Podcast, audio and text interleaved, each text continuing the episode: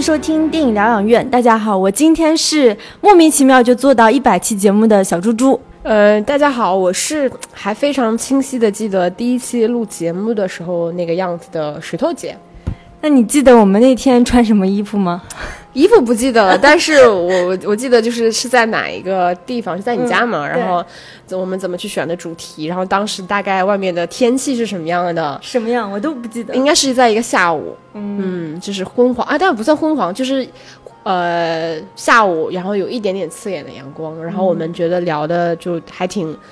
呃挺会有一点难度吧，因为第一次嘛，感觉还是很生疏的，嗯。所以，所以今天其实我们就是在录我们第一百期的节目，很厉害。两年多的时间，我们做了一百期的节目，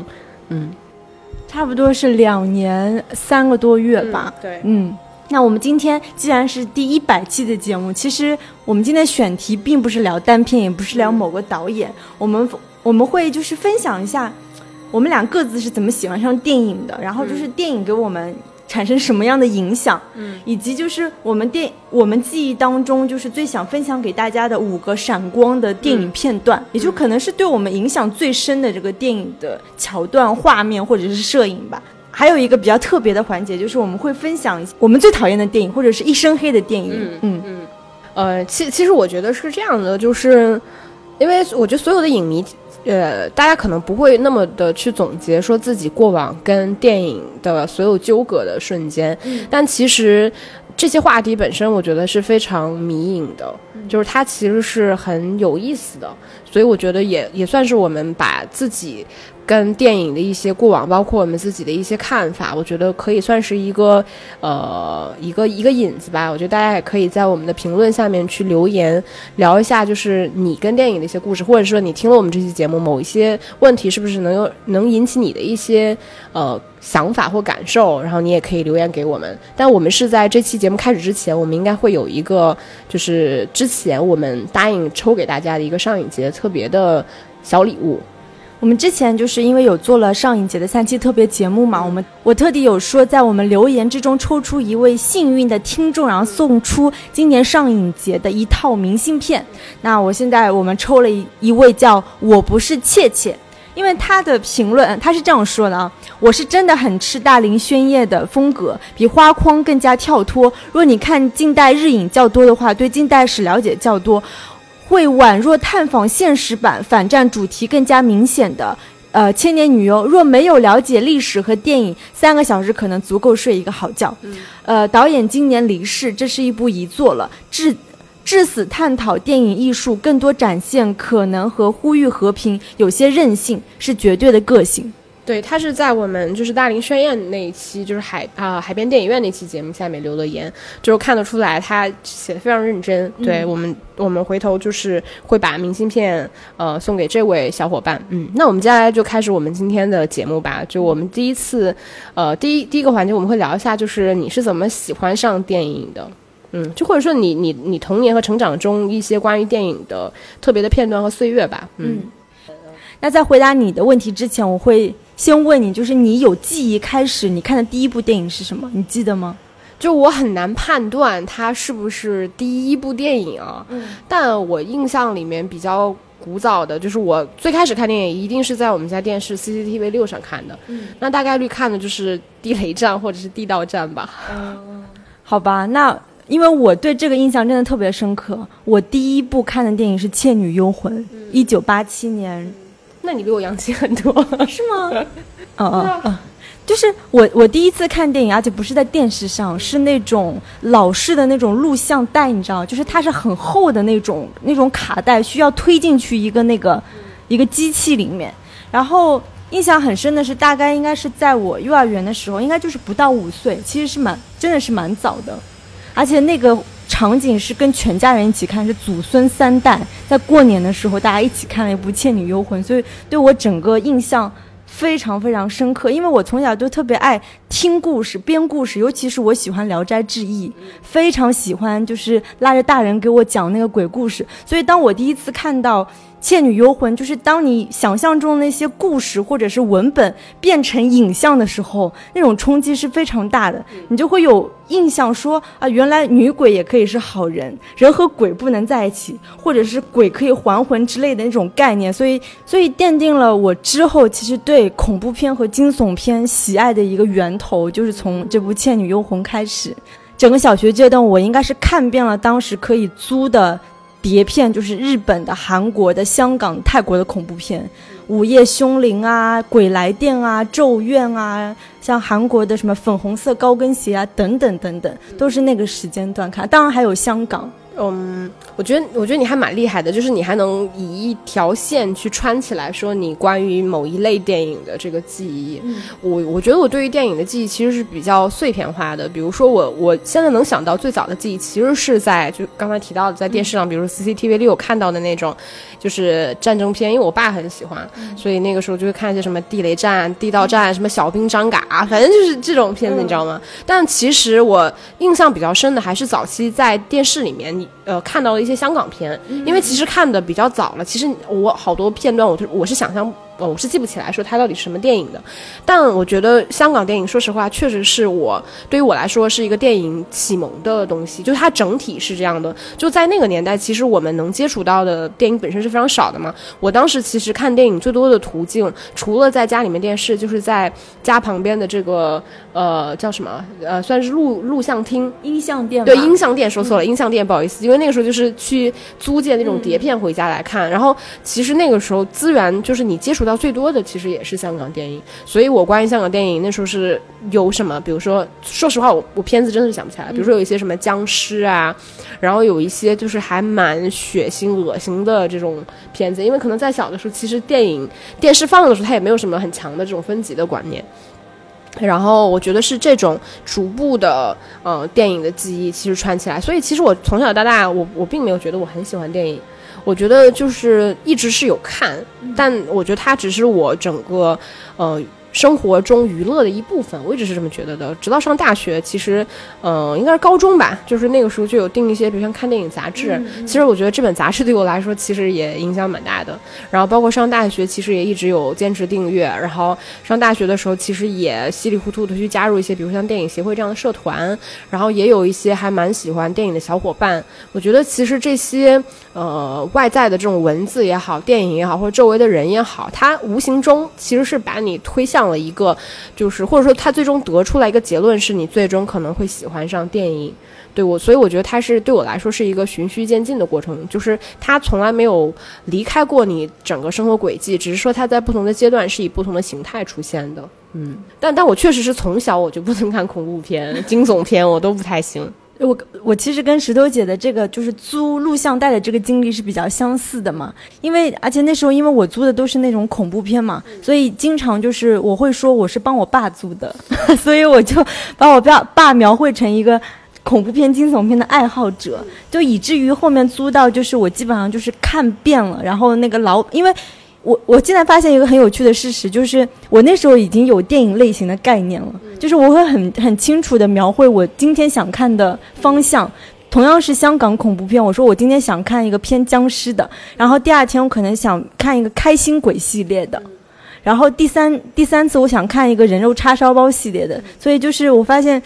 音像店的叔叔他的那个阅片量也是非常大，因为他可以根据你这种喜好啊，推荐你不同的电影去看了。那聊了就是我们的电影启蒙之后，你觉得电影给你带来了什么？我觉得其实对我来说，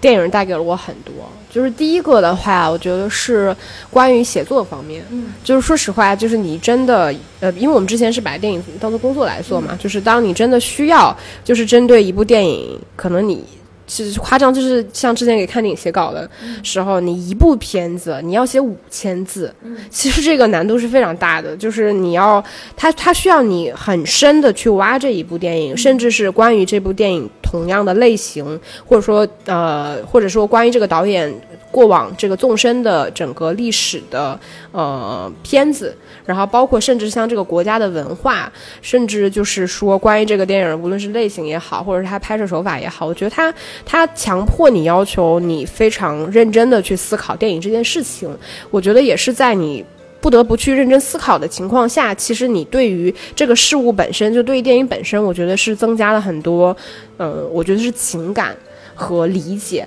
就是这个对我来说，我我觉得一定是一个很大的裨益。就是因为你知道那个时候我我印象蛮深，之前你看电影写稿的时候，真的一部片啊，就是你光写就要写一个礼拜。就是他，因为大家可能觉得五千字不多，但是他写作的难度其实是很大的。然后再加上，其实你每次，比如说有有这个片子的导演分到你的时候，其实他未必是你擅长或者很熟悉的导演，但你仍然要去把它写出来，仍然要就是你让你要确保这篇文章有价值。其实我觉得这个是一个还对我来说蛮大的，就是价值是让我强迫我去很认真的写作，很认真的去思考电影。我觉得这个是第一个。那你觉得，就是你为了写一篇稿子，你经常就是被迫看。看好多遍同样的电影，你会有种看到吐的经历吗？或者你看曾经看哪部电影，就真的就是到后面看不下去了？我我因为我不是那种，就因为我觉得影迷本身是分很多种不同类型的，包括我觉得其实喜欢电影这事情，某种程度上它也是很私人化的、私人化的事情，就是大家可以喜欢电影态度不一样。我就不是那种就是很喜欢一部电影，我就无限制去看。或者是说，因为我要写这一部电影，我就无限制的去看。我觉得它会有个节奏问题，就你首首先你上来一定要熟悉这部电影，那其次其实是可能你要去更多的了解这部电影。就是是除了关于这部电影以外，你要更多的去了解这部电影。那这些电影这些信息其实会补充你去了解这部电影的深度，然后你再去看这部电影。我觉得它是一个循序渐进的过程，因为你这个东西你是把它当做工作来做的嘛，所以你的目你目的性是很强的。它跟你可能单纯的去欣赏一部电影，或者你因为喜欢一部电影，你无限无休止的去看它，我觉得可能还是有一些差别的。嗯。但我我有印象比较深，是因为之前我们在民营网的时候，当时之前是写《降临》那部片子的时候，我当时是被就主编反稿了。这个我觉得其实，在我们这个里面反稿的概率其实本身是比较小的，但我当时反稿了。后来我第二次就是写这部嗯片子的时候，我当时是熬了个夜，熬了个通宵写的，那个也是我。是是比较少数吧，除非是就是到截止日期了，不然大多数时候你是不会通宵去写稿。但我记得我凌晨写这个稿子的时候写的很兴奋，但我第二次写的，因为它非常难那部片子，但我写的很兴奋，就这个是我还印象蛮深的，嗯。然后我觉得除了在写作能力上以外，我觉得它带给我一个很直观的东西，我觉得是对于眼界上的拓展，因为它因为也是因为喜欢电影嘛，所以你会去参加电影节。我觉得其实参加电影节是一个很棒的事情，就是它对于。就是某种程度上，它会加深你对电影的理解，但是它也会加深你对电影的喜欢。然后我觉得它也会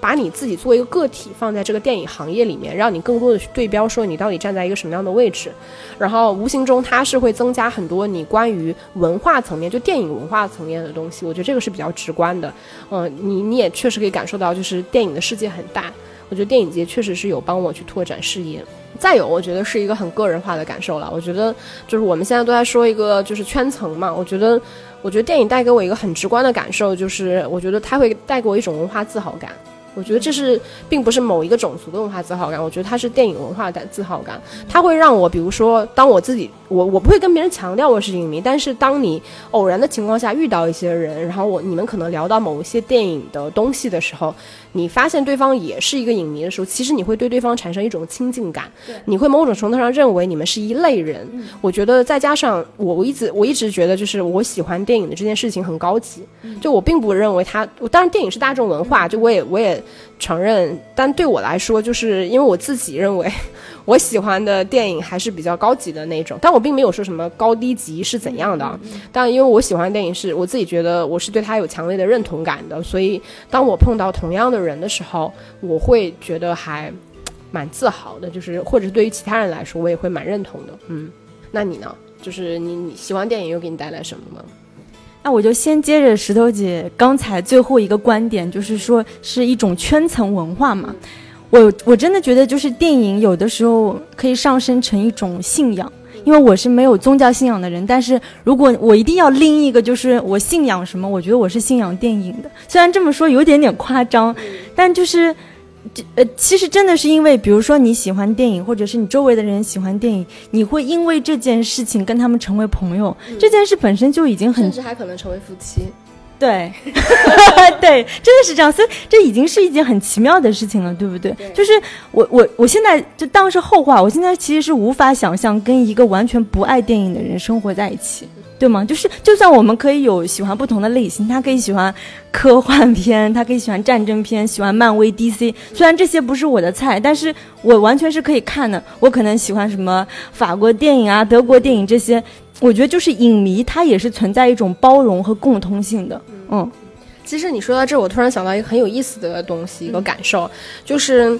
呃，我我记得我最开始刚刚开始比较深入去学电影的时候，因为那个时候你知道人会进入一个误区，就是你每次去电影院看电影的时候，你都觉得自己像在执行任务一样，你会在记说它哪个场景，对，就哪场戏怎么转折，它怎么设计。其实，然后你出来的时候，你就很喜欢叭叭叭跟人家聊这种，其实你无形中是破坏了另外一个人他。比较完整的观影体验，人家也不爱听，他觉得这东西没意义，他也觉得你你看电影这件事情失去了这个乐趣。但我肯定是不这么认为，我觉得这是另外一种乐趣。然后后来呢，就是嗯，我觉得就是我对电影稍微多一点点了解之后，其实我比如说我也会跟朋友或者同事一块儿去看电影，就是去去，我觉得算是一种娱乐或者放松。然后但是大家出来去出来的时候。就当别人去谈这部电影的时候，其实我是很不爱去分享我关于这部电影的观点的。我觉得这个就跟我跟你去看电影的时候感受就截然不一样。就比如说我跟你出来的时候，我觉得我们我很愿意跟你很热烈的去讨论这部电影，我会觉得我们处在同一个频率里面。但我另外的朋友，当他就是表达一些观点，可能本身那些观点我是不认同，或者说更直接点，我是根本看不上他的观点的时候，其实我是不会去否认或者是抨击他的。就我会觉得这个事情没有意义，就是你也没有必要强迫把你自己的你你自己认为更高阶的观点分享给人家，其实根本没有必要。就是他关于这个电影直观的感受和判断，就是他也没有办法说服你，其实你也没有必要想要去说服他。所以这个就是出来了之后，比如说我我的朋友就是疯狂的吐槽，或者是大家很热烈讨论，我基本上都是全程沉默的，我基本上是不不太会去参与的，嗯。其实现在跟我的状态也比较类似，但我除了跟石头姐看电影，也可能跟其他人看电影的时候，我也是不想去发表我的观点。一个原因就是因为。很多时候，大家已经知道你是一个影评人的身份，就是人家说，哎，起码你是电影疗养院的主播，你有那么多粉丝，或者你有做那么多期节目的时候，他其实更希望从你口中听到一些特别独特的，或者一针见血的，或者就是旁征博引的观点。我觉得是别人的期待，但有的时候就是你会有这种压力，就是如果我讲出来的东西可能跟你想的一样。他会发现哦，原来电影疗养院的主播也就是这个水平，所以我反而就是说，哦，可能你还有偶像包袱。对对对对，我现在真的有偶像包袱，所以我反而就不会去分享这种观点。我就是如果分享，你去听我们的节目，这样子。然后，呃，然后就再说到，就说电影对我带来什么样的变化？除了刚刚说信仰，另外一个我觉得很重要的是一种世界观的塑造和。我离经叛道的性格的养成，我真的觉得是跟电影很有关系。就是，呃，认同吗？对，就是我我们都有讲，就是我们可能童年和青年的时期受电影香港电影影响很大。然后我是高中的时候才开始接触法国电影，当然那时候也真的是也没有看什么新浪潮。那时候我其实看的都是一篇一些青春期的电影，像苏菲玛索演的呃《初吻》啊，什么《两小无猜》啊，《放牛班的春天》等等。那正好就是差不多是零几年，也就是我差不多我高中时期的一些片子。但是对我来说，就像。打开一个全新的世界一样，因为其实我们从小在这边经受到的教育，除了我说什么语文、数学这些课，其实你的整个文化教育、思想教育，包括哲学培养，都是非常中式的东西。其实你是很容易被禁锢在他所谓的什么，呃，唯物主义世界观这些东西。当当你突然就是说。除了说呃香港、日本、韩国这些东亚文化，突然接触到西方文化的时候，我觉得电影除了书籍，当然看什么世界名著，大家都会看。但是我觉得，但是世界名著它可能有一段时，就是它的距离感和历史感是存在那边的。当你只有看，比如说同样零几年的法国电影的时候，你才能感受到这种细思末节的这些文化差异。我我觉得这个是对我印象非常大的，也导致就是我大学学专业的时候，我学了法语，因为我。就对法国这个国家突然产生了一个好奇心。但当我决定学法语的时候，其实我是没有去过法国的。这个相当于我是在向一个陌生的国度进行了发起了挑战或者是邀请。嗯，你这么说起来，其实你有没有这样的共识啊？我我回想了一下，我身边我认识的很喜欢电影的女性朋友。我指的是很喜欢，就是可以上升到影迷程度的女性朋友。我觉得其实大家内心都不是那种非常嗯非常，就是你可以理解她内心其实都是离经叛道的。嗯嗯，我觉得会这样。我觉得可能电影某种程度上，它会带给你更更加多元的视角和思考。就你可以理解每一部电影，其实某种程度上它都在传达一种呃。价值观念，它在传达一种呃意识形态上的东西。所有电影都在传达这个东西，但从叙事层面上而言，所有电影可能也都是不一样的。所以，当你去看一部电影，恰好这部电影对你有些启发的时候，其实它是带给了你一种全新的东西，全新的看待问题的角度。那我觉得女女性，反正我自己看到的就是有一定阅片量积累的女性，我觉得大家都其实是还蛮独特的，嗯。嗯，还有一点，我觉得就是想象力吧。嗯，就是刚刚石头姐也有分享，就是当你看过很多电影之后，你的本身你的视角或者思维是比较多元化，再加上它会激发你某种想象力，也就是在你比如说你写作也好，或者是你从事一些偏创意性的工作也好，我我觉得电影都是一个非常棒的，怎么说是什么灵感的一个库存也好，源泉也好。我相信，就是任何从事跟艺术相关的，你摄影啊，或者是什么绘画啊、雕塑啊等等，我觉得艺术门类它其实是相通的，它会有一种就是触类旁旁通的这个功效作用在。嗯，那我们现在就来分享，因为我们其实之前每一年我们都会有做啊年度十佳这样的一个节目，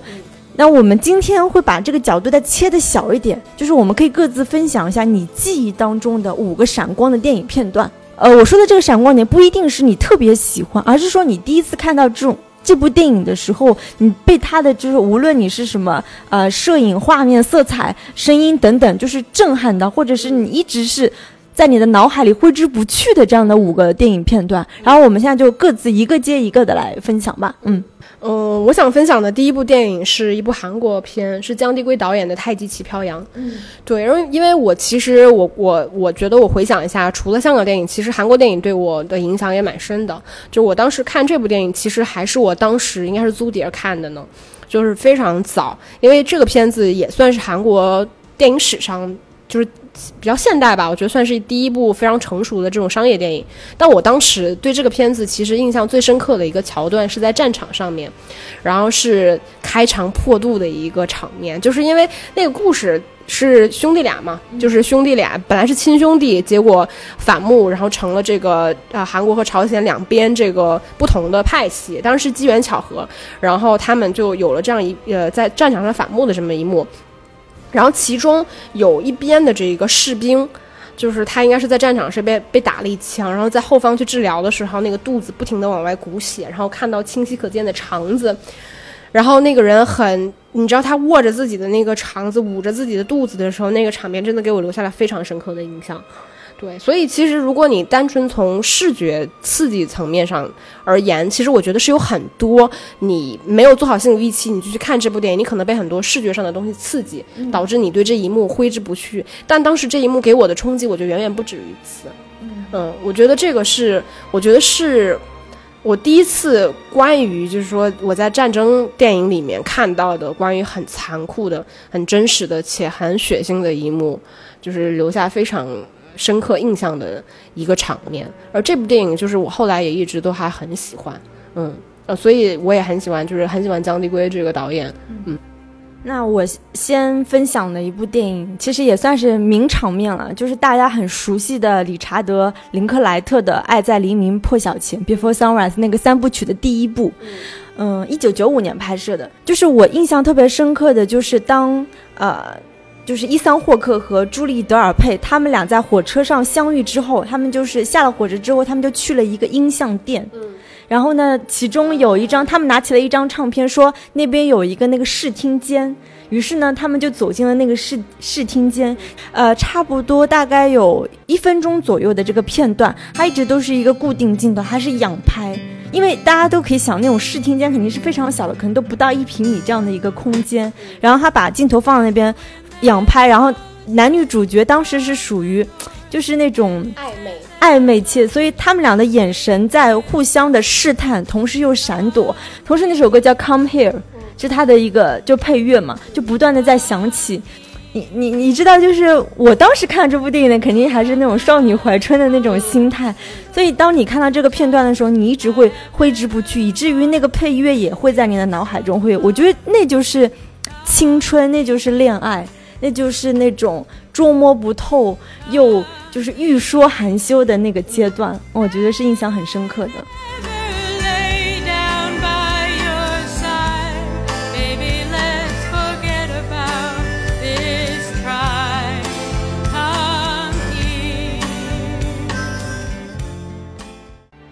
我就知道你的片段里面一定有一幕是关于爱情的，是 一定是关于这样一幕让你印象非常深刻的。然后我我想分享的第二部电影，我还是一部韩国电韩国片，是那个金基德导演的《坏小子》。呃，这个片子我记得是我我其实看的时候已经上大学了，我我印象非常深刻。我当时是在宿舍里面看了这部电影，这个电影我觉得某种程度上毁了我的，就我觉得是某种程度上摧毁了我的人生观。对，因为我不知道大家看没看过那部片子。那部片子它其实是讲一个就是算是下层阶级的男性，他偶然对一个女大学生一见钟情，但是他知道他追不上这个女的嘛，所以他就以把这个女的拉到自己这个阶级，就是诬陷她，就因为他看出来这个女的想占小便宜嘛，然后就诬陷她，最后害她变成了妓女。然后这个男的就每天隔着一面镜子去偷窥这个女性去卖淫的这个过程，包括最后两个人就是走在走到了一起，这整个过程，整个人生观其实。非常扭曲的。说实话，我当时应该是大一的时候，我还是处于一个非常积极向上、年轻健康的状况，你懂吗？就是我对这个世界的理解其实是非常单纯的，某种程度上也是非常片面的。就是这种人生观，它之前不存在于我的呃理解和认知范围内。那这个是我第一次。在这一方面，我觉得受到了很大的冲击。当时就是关于，呃，因为那他们是在那个旅旅店嘛，然后那个男的是隔着一面玻璃去看对面发生的某些事情的时候，这个其实说实话还是给我造成了一定心理阴影的，导致我，我记得我有一段时时间就是如果说，比如说住住酒店，然后如果你真的看到那种黑乎乎的东西，你都会觉得很恐怖。就是甚至于你，比如说你在家看到一个黑乎乎的电电视屏幕，你都会在想这个电视后面会不会有什么？对，对我觉得会某一段时间里面，它给我造成了这个影响。而且我觉得，说实话，就是在人生观上面，它确实是有对我产生很大影响的。对我觉得并并不是说我变成了那样，而是说它就是在我的人生里面，我觉得新增加了一些什么样新的东西。嗯。对你说的那个坏小子，我印象也特别深刻，就是因为看过这部电影之后，你就会对旅馆当中的镜子这个东西也产生一个质疑，就像我理解你，就像好像就突然怀疑人生一样。对，嗯，也想说一个金基德的电影，呃，春夏。没想到啊，没想到是吗？对，没想到啊，就是没想到金基德对我们影响这么深。就是春夏秋冬又一春，因为我我看这部电影的时候，正好是高考结束要上大一的那个暑假，对我来说也是，我我觉得我们那时候你说处于十七十八岁的这样的一个少女的年纪，我觉得对性对欲望，我觉得本身是很模糊的，是的，很模糊的概念。就是当我一直看到这部电影的时候，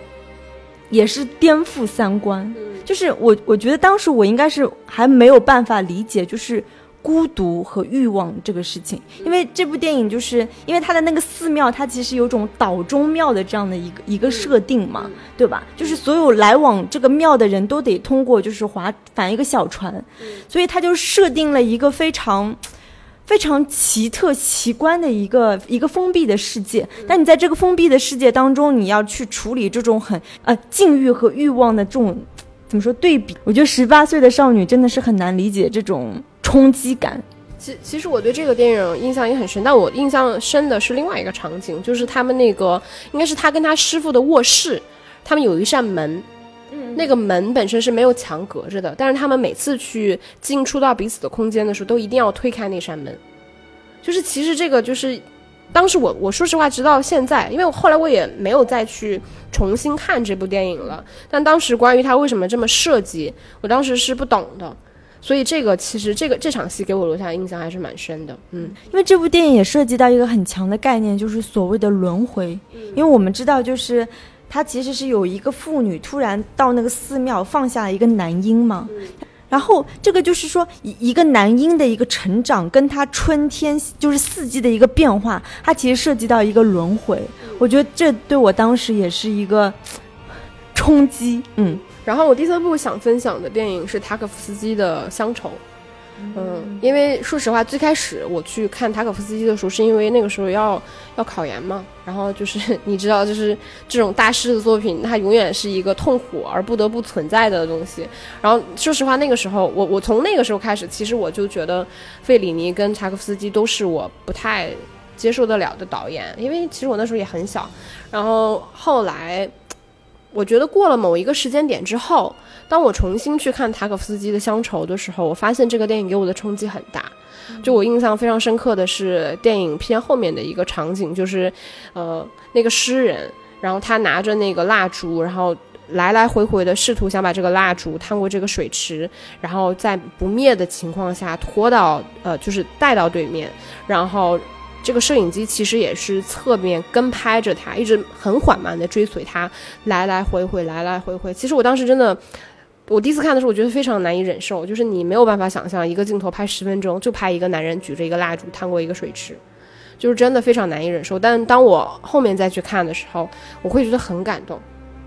就是我我很难传达这种东西。我觉得可能是当你，我觉得可能你自己的阅片量和人生积累，就是阅历也稍微多了一点之后。你开始，你你也不能说完全理解，但是你开始能够去欣赏这种电影，或者说他为什么是大师，就是他能够带给电影一些全新的东西。这些东西其实并不仅仅停留在说他是不是能够给，呃，摄影或者是说。嗯，拍摄有一些新的呃新的拓展，我觉得不不不不仅仅是这种层面，我觉得它带来的其实是远远高于我们能看到的，就是电影的层面。我觉得它能够触达到你更深层次的一些感受和理解。就是我觉得千人千面嘛，就是你每个人看到这一幕，就一千个人里面有个呃一千人个心里有一千个哈姆雷特是一样的道理。就每个人看到这一幕，其实你的感受是都不一样的，但是它是能高于这部片子本身的。就是你如果只能看到这个电影，它是长镜头，它是有一些很偏意象化的、很偏这种宗教性的东西。如果你只能看到就是它是怎么拍马、怎么拍水、怎么拍光，我觉得其实，当然你能看到这些也很好，能欣赏也很好。但我觉得它的它它带给我的感动，我觉得是那一瞬间就达到了一个顶峰。对后虽然说我现在还是不能看费里尼。但我我觉得可能，也许以后我有幸可以欣赏费里尼，因为大家都觉得费里尼是真的就是很顶大师中的顶级嘛，对吧？但我我自己其实还是就是目前欣赏还是不行的。但塔可夫斯基真的印象给我非常深，这也导致我后来真的就爱上塔可夫斯基的电影了。就他的其他的电影，我觉得我都能看了，就是你也不会再觉得难以忍受，然后你会觉得很好看。嗯，那我我来分享我的就是。名场面的第三部是《香水》，呃，是汤姆·提克威导演的。其实这部《香水》，我相信也是应该是很多影迷应该都看过的电影，因为它实在是太特殊了，太特别了。我印象最深刻的就是那个在广场的群人交沟的那场戏。它故事的背景也是，就是说设定是在十八世纪的巴黎，就是一个小男孩，他出生之后，就是他被惊异的发现他自己是没有体味的，但是他却拥有非常非常敏锐的嗅觉。其实这一点本身就很有意思，因为我们在按照进化论的观点来看，其实我们人类发展到现在，我们的五官当中其实最退化的就是嗅觉。但是他这部电影却把嗅觉这个东西就是抬到一定的阶段，是因为整个故事其实就是那个男的，他是一个。他是一个杀人犯，他杀了无数的少女，取其体香，研发就是他觉得世界上最香的一种香水。当所有人都知道他是杀人犯，要把他放在广场上执行绞刑的时候，他就打开了他那瓶香水，导致就是。原本那个万千民众都要对他就是要嗤之以鼻，要喊他去死的时候，突然所有人都对就可周围的人拥抱起来、亲吻起来，然后最后衣服全部脱掉，就是名场面的一场戏。就是他当然就是你说视觉冲击肯定是非常强烈，而且我听说导演在拍这场戏的时候是，因为他要表现出那种陶醉，你想他那个是没有配乐的，那你怎么表现？就是嗅觉这个东西在视觉上它是没有办法呈现的，所以它必须要通过这些大量的群众演员，他那种陶醉就好像闻到了世界上一个。就是很奇妙，就世界上最催情的香水之后，他变得情不自已。呃，我觉得这部电影是对我就是电影的认知产提升到了一个新的高度。嗯，就是你如何去用视觉的东西去表现一个在原本在视觉上无法表现的东西。嗯，再加上他那种，就是他明明是一个。他明明是一个罪恶之极的人，但他同时又追求世界上最完美的香水。他那种极致的反差，在这个人物身上，或者是在这部电影的设定当中，都是产生一个很奇妙的戏剧性的效果。嗯，然后这也是让我当时对这个香水小城嘛，其实是在法国南部一个叫格拉斯的小镇，产生一个非常大的好奇心。所以当看完这部电影，大概可能三。三年左右，我真的就去到了戛纳附近的格拉斯，我就是为了寻访这个这个小镇。嗯，这个这个就是一部我 我无法观看的电影，就是我无法开启的电影，害怕。嗯，然后我来分享我的第四部电影，然后是巴斯特基顿的《船长二世》。当然，这部电影并不是巴斯特基顿拍的，是巴斯特基顿演的。我觉得为什么我会把这部片子选进来，是因为。我不知道你有没有这样的感觉啊，就是现在可能大家无论你是通过电影院看也好，或者是你在线上去看也好，或者是你去看露天电影，或者是你拿手机，其实看电影本身是一件非常容易的事情，它的门槛非常低。但你看了那么多电影之后，其实你是很难获得一种惊喜的。嗯，我不知道你有没有这种感觉，就是你突然遇到一个非常。棒的人的这种惊喜，就我觉得是很难遇到的。但我觉得我第一次看到巴斯特基顿的电影的时候，我觉得是有带给我这种全新的感受的。因为好多时候，比如说那个时候我在看这部电影的时候，我对于喜剧的认知其实还来自于，比如说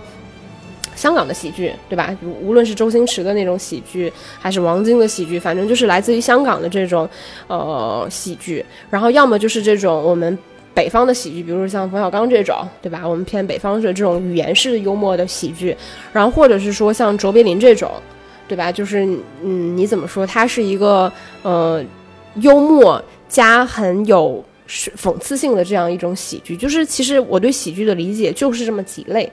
但当我去看到巴斯特基顿的时候，我我觉得在那一瞬间，首先我意识到一件很重要的事情，这个也是我后来，嗯，偶尔也会碰到的事情，就是当你在电影里面获得不了惊喜的时候，其实你应该往回看，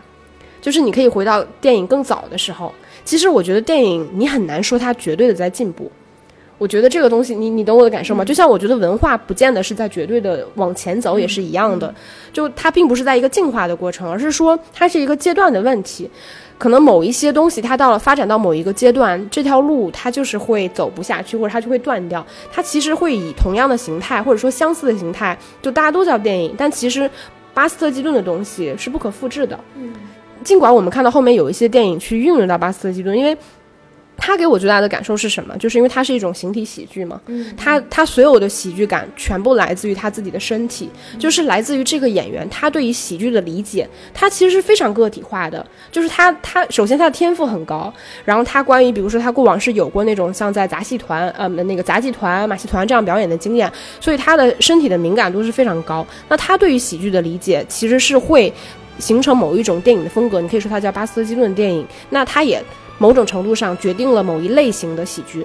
就是这种形体喜剧。然后后面我们也会看到其他很多喜剧手法，最后喜剧人也一样会用到巴斯特基顿的东西，就是这种关于形体碰撞、关于这种形体制造的喜剧。其实我们后面仍然会看到很多。但我当时这个片子除了说巴斯基顿本身带给我的喜剧感，就是这种喜剧的体验之外，他电影里面的那种视觉感是非常强的，因为你知道，他很多电影是就是没有什么声音的，他完全是依靠视觉画面上的东西来制造这种喜剧感，所以他对于戏剧，他他视觉的张力是非常大的。像《船长二世》那部电影里面，我印象最深的一部电影啊，是那个一个房子倒了，是一片木板式的东西从他的头上砸过去的那个场面，就直接从他头上穿过去，然后那个电影里面有大量的几何构图。就是他永远会在强调巴斯特基顿跟就是这种，比如说呃这种窗户制造的这种菱格感，或者是他跟他身后的这种一片式的这个房子的造型，他永远会在跟这些几何制造冲突的过程中来营造你在视觉上观看的这种冲击力。其实我觉得这个在很早的时候其实就已经很完善、很成熟了。就我们不要觉得说今天某一部电影的构图或很好什么的，其实我觉得人家很早就已经发现了。然后后面因为这部电影的启发，所以后来我也看了很多巴斯特基顿的电影，我就是哦，我是都很喜欢。对我觉得，就是他他他的电影确实让我感受到另外一种喜剧电影的魅力，这个是非常惊喜且全新的东西。嗯，当然当然对我自己来说，因为肯定很多人他们就更早的看到了巴斯特基顿。你说。就是说，电影它其实无所谓有进步与否，我我觉得这一点感触应该是越来越深刻。虽然你说不同时代的人他有不同的偏好，但是你会明显发现，就是现在还是处于一个电影枯竭的一个阶段。因为我觉得该拍的题材其实都已经涉猎过了，而且就是现在可能会比以前不那么依赖这种视觉呈现，因为你现在有太多。特效。特效啊，甚至就是那种对白话痨电影之类的，就是当就是我可能这部电影十年之后，我什么对话我都不记得了，但是我能记得的其实还是那个人物的形象，他做的一些动作，对吧？包括什么周星驰的功夫那个包租婆，你还记得包租婆说过什么台词吗？但是你永远记得包租婆的那个形象，嗯，我我觉得是现在的电影很难再去复刻这种经典形象，嗯。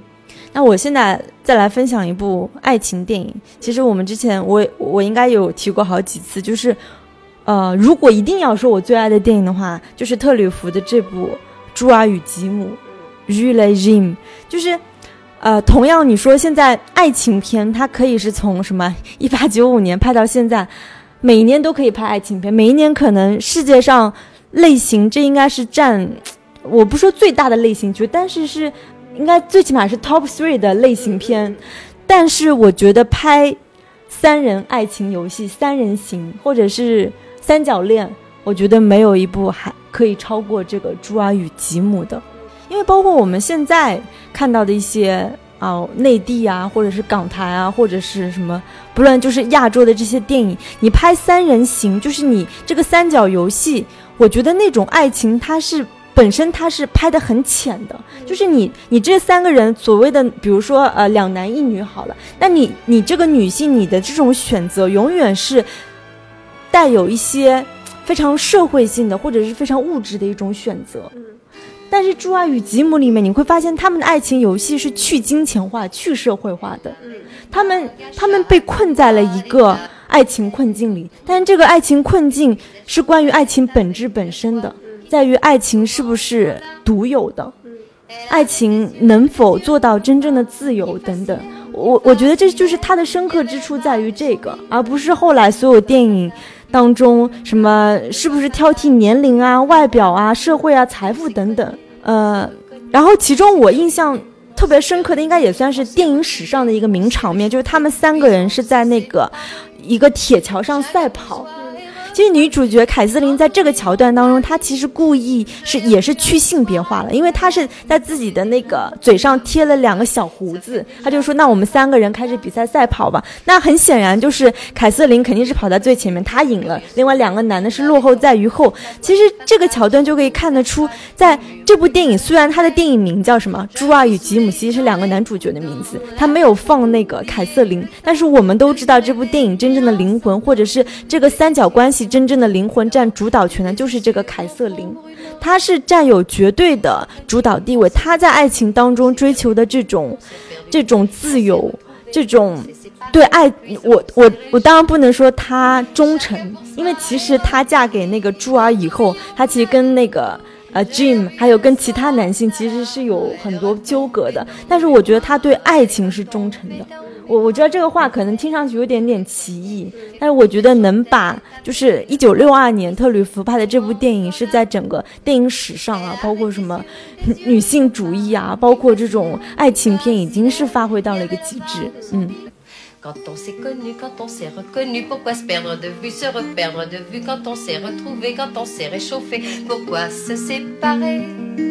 Alors tous deux, on est repartis dans le tourbillon de la vie.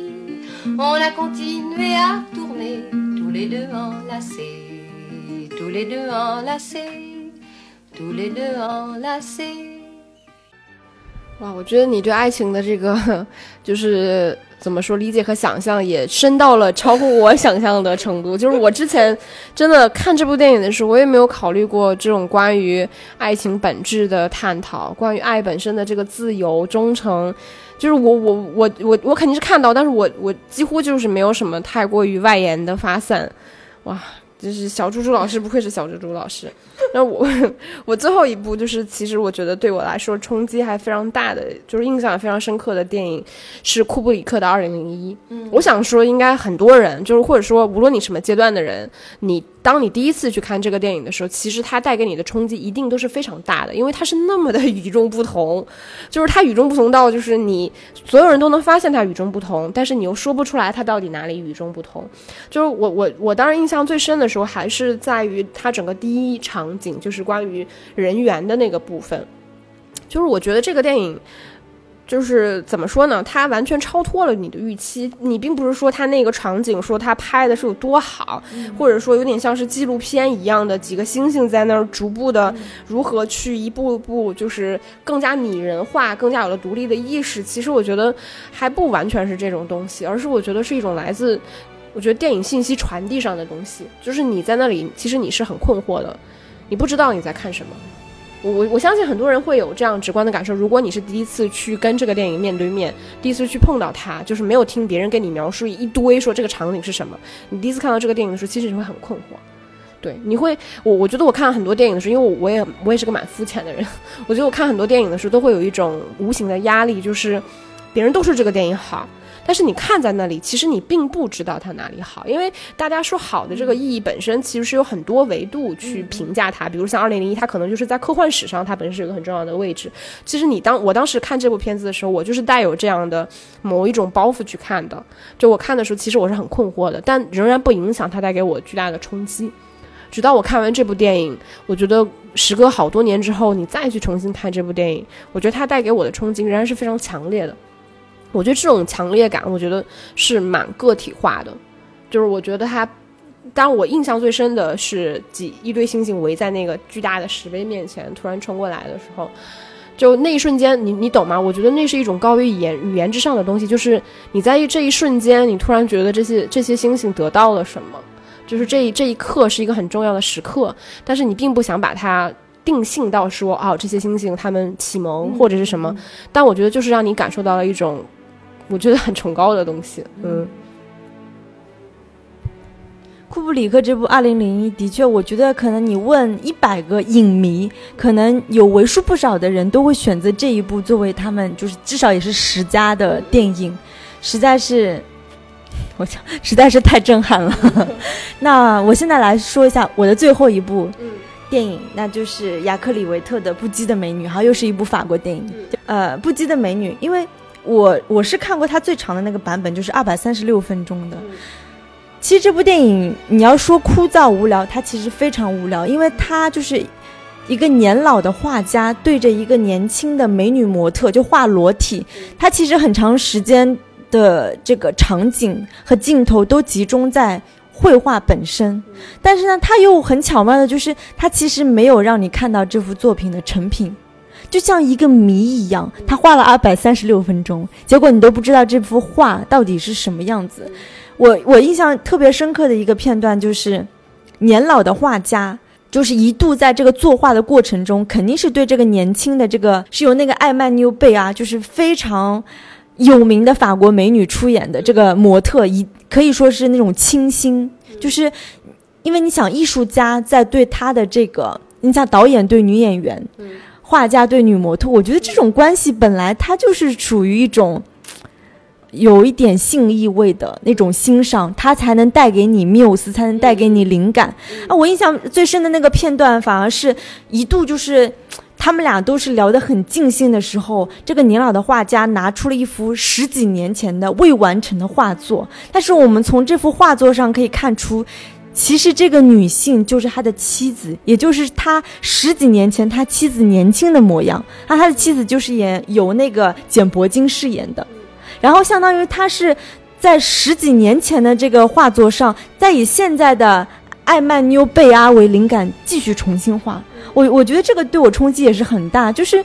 你可以想象十几年前，其实画家跟他的妻子就如同现在的画家和这个女年轻的女模特，但是当他的妻子年老色衰，他不再给他具有灵感的时候，其实画家是需要从外部或者其他女性或者其他东西不断吸取灵感。你你你就会能感受到这种不平等，这种作为一个艺术创作的那种艺术创作的一种剥削。我我不知道这样形容合合不合理。就像我们自己也是，就比如说你写作，我们做电台，其实我们都需要不断的去刺激。你的这种思维啊，你的这种见识，或者你的你的知识储备等等，我觉得所有从事艺术方面工作的人都存在于这个困境。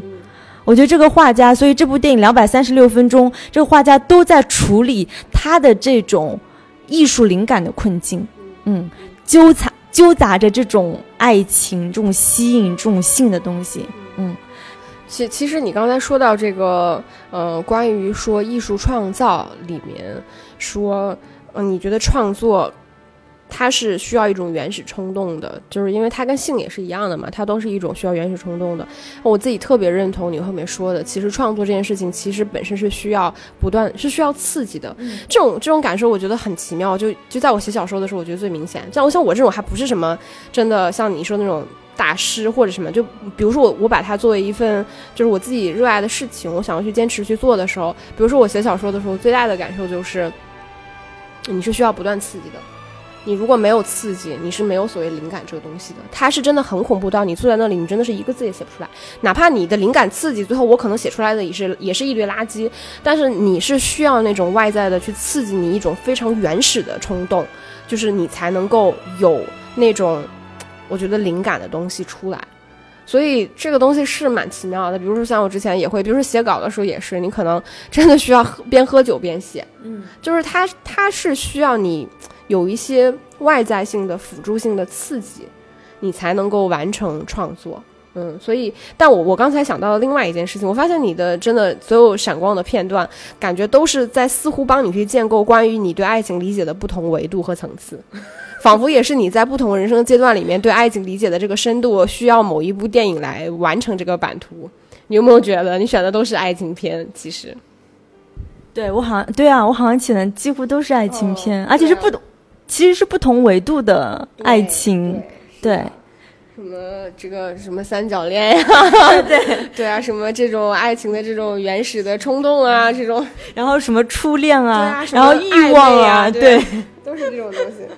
那我们来接下来聊一下，就是关于说你看过，但是你觉得这个电影就是你一生黑的这么一部电影。就是我觉得我们为什么要选这么一个角度呢？首先，我觉得它很新鲜。我们看过很多烂片儿，就我觉得甚至于就是你看的烂片可能远远多于你看的你觉得好的电影。对，你会有很多烂片，但是哪些片子是真的曾经让你觉得你？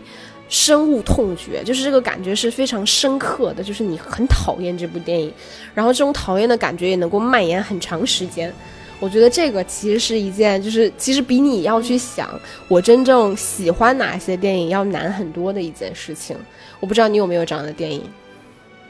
因为刚刚石头姐你的界定其实是有两个层面，一个是非常讨厌，另外一个就是你长久的，就是你看过之后还能。就引起这种生理不适的吧？我觉得是厌恶。我觉得，因为它不是一个，比如说你烂片，你肯定是很讨厌的，或者是你甚至是烂片，其实你也可以喜欢，对吧？但我觉得，就是有一些电影，它是让你很厌恶的。嗯，就是无论你是觉得是生理层面还是心理层面，无所谓。嗯，我觉得大岛猪的《感官的世界》这部电影来说，我是能感受到这种生理性的不适和厌恶的。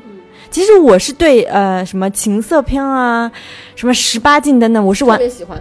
是吗？我是完全 OK 的。我本来对这类的片子真的是完全 OK，我并不会深深沉迷。对我并没有对这些片子本身就有道德上的判断，但是当我看到就是大岛猪感官的世界的时候，我是有这种生理性的厌恶，因为我觉得那是一种极度病态的那种欲望和性。到最后上升到它其实是割掉了那个男性的生生殖器嘛。我真的是有被就是有作呕的感觉。其实我觉得，如果说能引起你生理不适的电影，我也能想到，比如说像那个呃《智山节考》，嗯对它也会引起我生理不适，但就是我觉得在生理不适之外，可能还是需要一些其他的东西。因为你我就这么说吧，比如说像《感官世界》好了，其实某种程度上，我认为它它就是试图引起你的生理不适，对就是它就是要引起你生理心理的整体的那种反感和厌恶。我觉得它试图是在挑起这些东西，嗯。再加上就是，因为这个电影的这个女主角，她是一个艺妓的这种设定，本身它其实是非常非常物化的，就是他物化的他的同时，最后的一种一种阉割，并没有削弱这种所谓的物化，就是他将那种病态发挥到一定极致的时候。就是所有的这些性和爱，在就是电影当中的人物，他可能完全沉浸在这个这个过程当中，但作为观者，那那种那种挑战，我觉得是完全是禁欲的，或者是反反欲的，嗯我觉得有一部电影是我非常讨厌的，是一部韩国的情色片，叫《奸臣》。嗯，我不知道你有没有看过这个电影，就是因为大家说实话，大家都了解，就是在亚洲的情色片里面，韩国一定是个大户，对吧？然后，呃，再加上其实韩国在以往所有的这种电影里面，它在荧幕形象上去物化女性是非常常见的一种行为，你懂的，就是是本来这个事情其实就非常让人讨厌。就是你你你去如何物化一个女性，但我觉得这部电影真的是我看到少数的，就是把物化女性做到一个极致的电影，它引起了我深深的厌恶。为什么这么说？因为它这个电影其实是在于说，就是一个应应该是朝鲜时代，就是一个类似像奸臣，他为了去就是怎么说，为了像篡位一样的，然后他就进献了一个美女给这个皇帝啊，些王吧，给这个 给这个给这个王。给这个朝鲜时代的王，然后呢，他就是有一堆女性在这里去接受各样的训练，为了能够最终去勾引这个皇，呃，勾引这个王，他们是怎么做的呢？他们就是各种如何训练这个女性，就是甚至于说你的性器官要多么紧，你才能够或多么大，你才能够正好的带给皇这个王最极致的这种体验，包括你的你的你的腿要多有力，你的腰要多细。就是你，你懂吗？然后甚至于它里面关于这种这个这个王本身的塑造，就是他对于极度的恋母情节，然后关于对于母母亲羊水的这种怀念，呃，这种怀念，就是就是他这个电影里面有各种非常让人反感且低级的东西，你你懂吗？他就完全把女性当做一个器皿一样的去塑造这个片子，去去塑造这个一个女性形象，来完成整个故事。我真的讨超级讨厌这个电影，我觉得就是都都已经这个年代了，我很难想象你在这个在这个年代里面，你有这样一部电影，你去这么拍一个女性，就是你去这么定义一个女性的价值，包括这整个电影里面，它不只是故事情节上的设计，它整个这个女性本身，我觉得都是非常物化。她，我是真的第一次觉得，女人在电影里面可能就只是一个器皿，就是她就只是她的子宫。嗯对，就就他只是她的性器官，我觉得就仅此而已。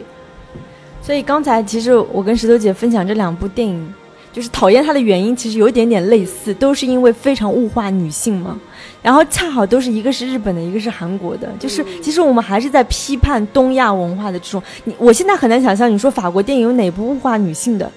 可能你你越漂亮不够了。啊，对，有可能越漂亮，就是，但是也肯定很难找，因为这是真真的是文化差异的问题。嗯，还有一部电影，就是我可以说它为什么会烂成这样，然后还要上映好几部的，就是郭敬明的《小时代》系列。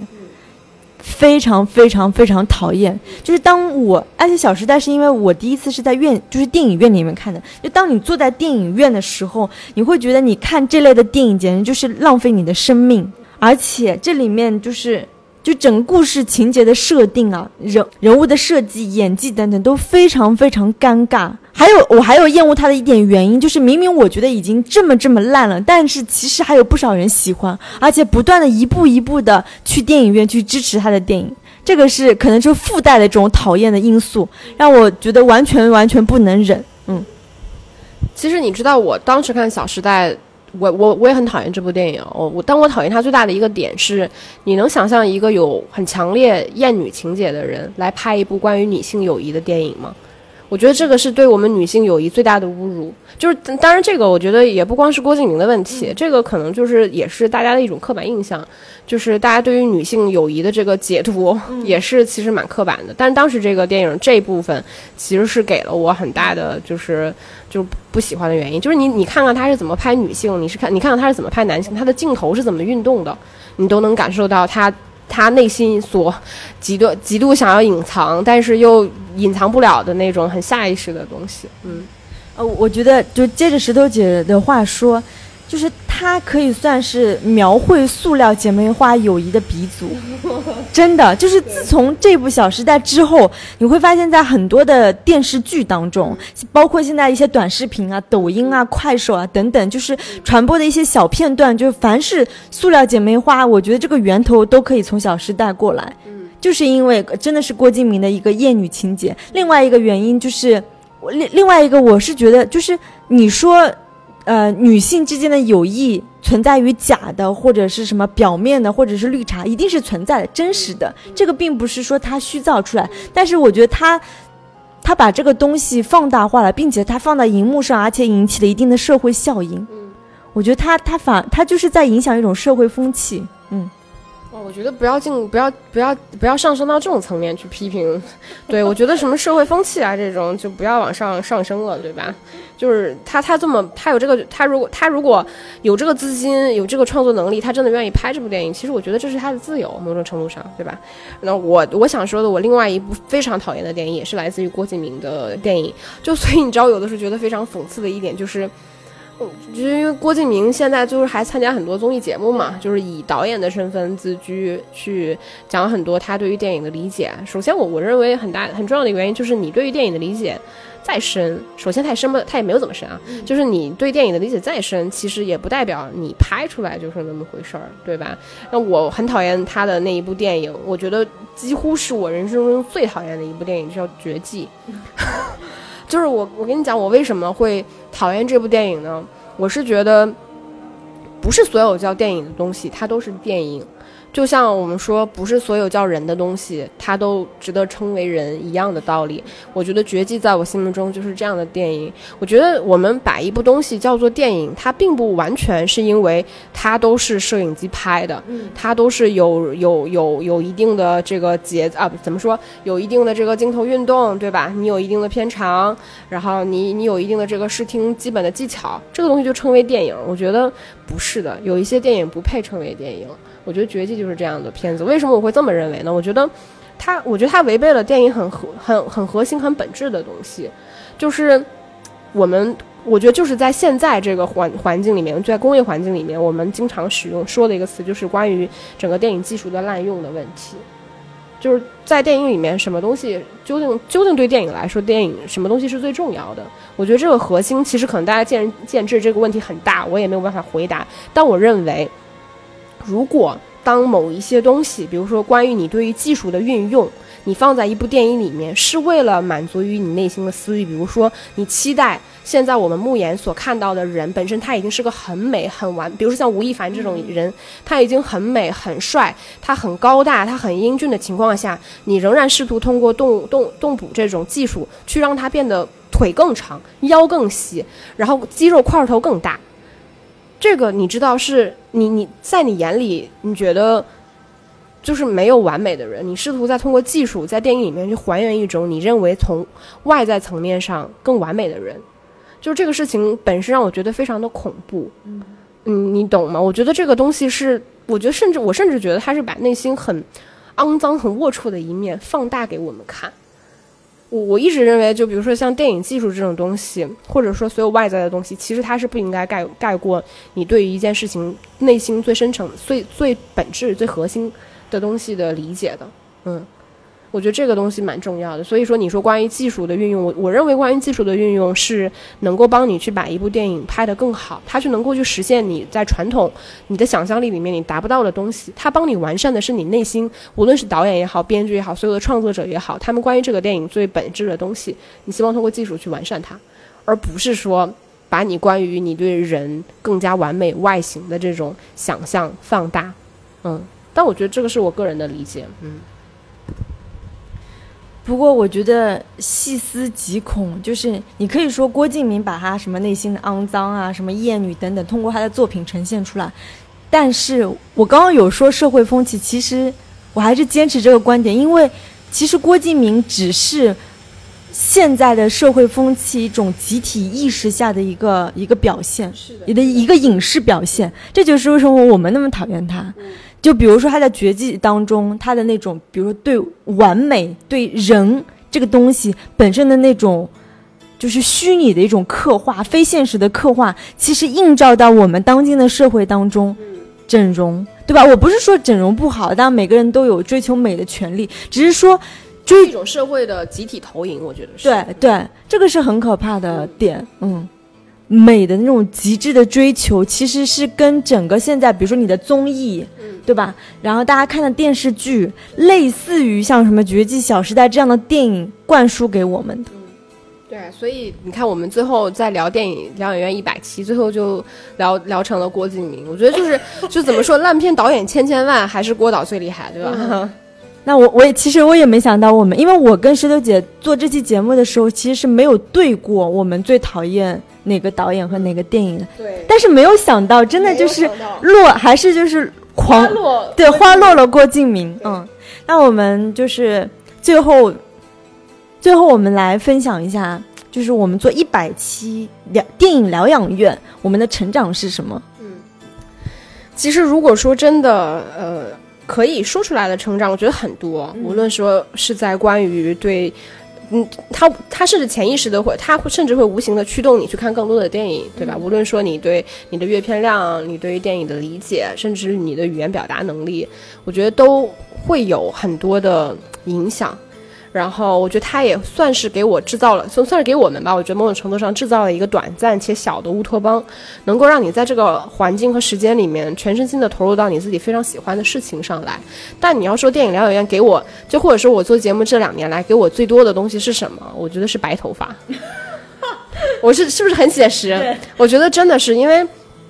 说实话，每一期节目可能并不长，但是其实从前期我们去策划。我觉得到准备有一些节目真的准备的时间很长，然后你你到去准备，你到去录，然后到小猪猪需要去剪辑，然后我觉得这个整个过程其实是它几乎每一天都存在，嗯，就是你你你可能就算我们偶尔闲聊也会说，哎，下一期聊什么？就这个事情始终会围绕着你。那相应的，我觉得我付出的就是很多个就是熬夜的晚上，就是死掉的脑细胞，跟我就是。长出来的白头发，还有打车费，对，还有打车费，嗯，所以所以这电影疗养院看上去是一个非常费时、费钱、费力的。对，你说上海也不小，对吧？我们就坚持，就几乎每周录节目。对，嗯，那你那你觉得呢？电影疗养院带给你最多的是什么？就是你你要说回望一百期，当然了，就是说什么电影知识的增长啊、见解啊、口条，这是。大家显而易见的，很 不要脸。但是我觉得，嗯，还有一个原因就是，为什么我们能做到一百期？其实这件事情并不容易。就是你想，你做什么事情坚持到这么久、这么深，我我觉得做电影疗养院可以算是一个小小的成就。算，嗯，算。我觉得对个人来说，对我们来说，都算是一个很很难能可贵的成就吧。对，就是因为我们做电影疗养员到目前为止，它也是去社会化和去金钱化的一个行为，所以在这样的一个对电影的信仰、对热爱，然后驱动下做了一百期节目，再加上其实我们大概我感觉应该做了有什么五期、十期的时候，其实我们已经收获了一部分粉丝了，就是其实这个成长也是，嗯，也是蛮明显的，没错，没错。就是你会觉得，哎，有这么多人在听你的节目，然后跟你有互动。包括我们其实是去年八月份的时候，我们才开始有粉丝群。也就是说，其实我们粉丝群，或者是我们跟粉丝有直接这样的互动，也才一年。你你会觉得，原来就是有这么多人，因为听你的节目，他们可能就他们是一种呃，无论是上班路上的消遣，还是说还有一个女生她是学画画的，她说就当听我们节目的时候，她才能感受到内心的平静。天哪！真的。然后因为呃，我们现在跟粉丝其实有蛮多互动，还有还有粉丝就跟我说，他说他。工作也很累很忙，非常焦虑，但他觉得他听我们的节目，他他也能获得一种 peace 的感觉。然后其实电影博主，然后因为有蛮蛮多人都跟我们说，就是因为我们是非常难得的女主播，而且其实我们聊电影相对来说是比较公正和不偏颇的。虽然我们肯定是有一定的女性，谁说的？你明明看聊所有的片子都能聊出爱情来。我觉得相对比比较比比较公正、不偏颇和宽容吧，并当然有些片子我的确不喜欢，但是我觉得我们相对来说还是还是没太有带偏见去聊很多东西的。这这也是就是蛮多粉丝反馈给我们就很喜欢我们的原因。嗯，然后最后总结吧，就是成长，我我希望能把电影疗养院就是一直做下去，不知道能做到第几期。你为什么要在结尾说这句话？感觉你好像明天要退休了一样。我我觉得就是很日常的东西，不代表它就很平庸。我觉得电影很神奇，播客也很神奇，就是我们能通过一个节目，能跟很多大多数的人，其实无论是加入我们的粉丝群也好，或者是说真的偶然听一下我们的节目的人，或者说，我觉得这种很因缘际会的这种。缘分吧，我觉得本身它是一件很奇妙的关系，它像是用一条无形的线，把两个就真的没有任何关联性的人，让他们之间有了一点点的关联。我觉得这件事情本身其实就挺奇妙的，嗯。所以我觉得就是一百期，我觉得是一个，我觉得算是一个小的里程碑吧。但是还是我们可以继续努力，然后也欢迎大家多多跟我们互动。然后想听我们什么样的节目，也可以给我们留言。然后也欢迎大家加入我们的粉丝群。呃，怎么加入呢？那怎么样加入我们的粉丝群呢？就是关注我们的微信公众号“电影疗养院”，聊天的聊，在微信后台有个 fans club，大家通过扫描二维码，然后通过回答问题，你就可以加入我们的粉丝群，然后非常欢迎你的加入。然后另外另外就是，其实这呃，你说这两年多，我们除了做播客，我们其实做了超多跟电影疗养院相关的事情，我们有做了好几期的线下活动。对吧？然后我们还有组织过线下的观影，然后我们还有出过周边，然后我们还卖我们的帆布袋。那说到帆布袋，就是去我们的微信后台菜单栏就可以找到我们这个这款周边产品，也是也是我们的粉丝的设计师，然后我们粉丝的摄影师，就是我们集合内部的这个力量来完成的这样的一个作品。嗯，那行，我们节目这期节目差不多就这样喽。好，那我们来干一杯。我已经空了，拜拜，拜拜。